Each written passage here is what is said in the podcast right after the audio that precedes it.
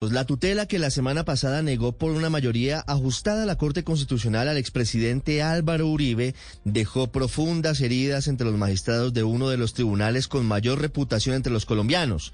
El ambiente se vio enrarecido por tres cosas. La filtración en tiempo real de la discusión en sala plena, algo que según la ley está sometido a reserva. Las versiones sobre llamadas de altos funcionarios e incluso expresidentes a magistrados y a sus auxiliares para presionar votos a favor o en contra de Uribe y la inusual dureza de los parlamentos de voto de algunos magistrados que estuvieron en contra de la decisión mayoritaria. Sobre la filtración, el presidente de la Corte, Antonio José Lizarazo, decidió cortar por lo sano, citó a sala plena presencial sin teléfonos celulares y sin computadores, a la antigua, decisión que podría aplicarse de nuevo esta semana cuando se definan dos demandas que pretenden la despenalización plena del aborto en el país. Sin embargo, esto generó un creciente sentimiento de desconfianza entre los magistrados. Aunque es normal que las decisiones de la Corte no sean unánimes y los magistrados derrotados publiquen sus argumentos de voto, esta vez llamó la atención lo que expresaron juristas como Alberto Rojas Ríos y Jorge Enrique Ibáñez, quienes no solamente afirmaron que el fallo que determina que Álvaro Uribe sigue como imputado por soborno y fraude procesal,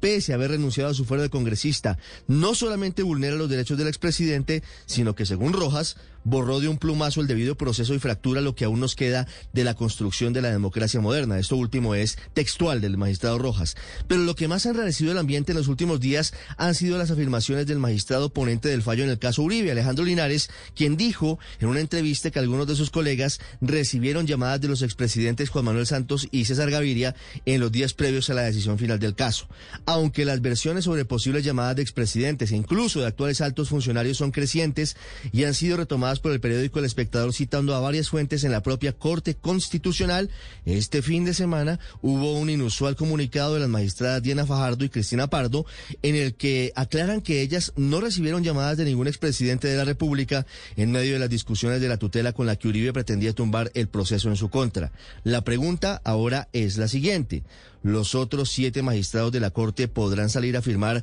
como lo hicieron sus colegas Fajardo y Pardo, que no recibieron llamadas de prestantes políticos o fueron presionadas en medio de la discusión? Ojalá se responda pronto esa inquietud.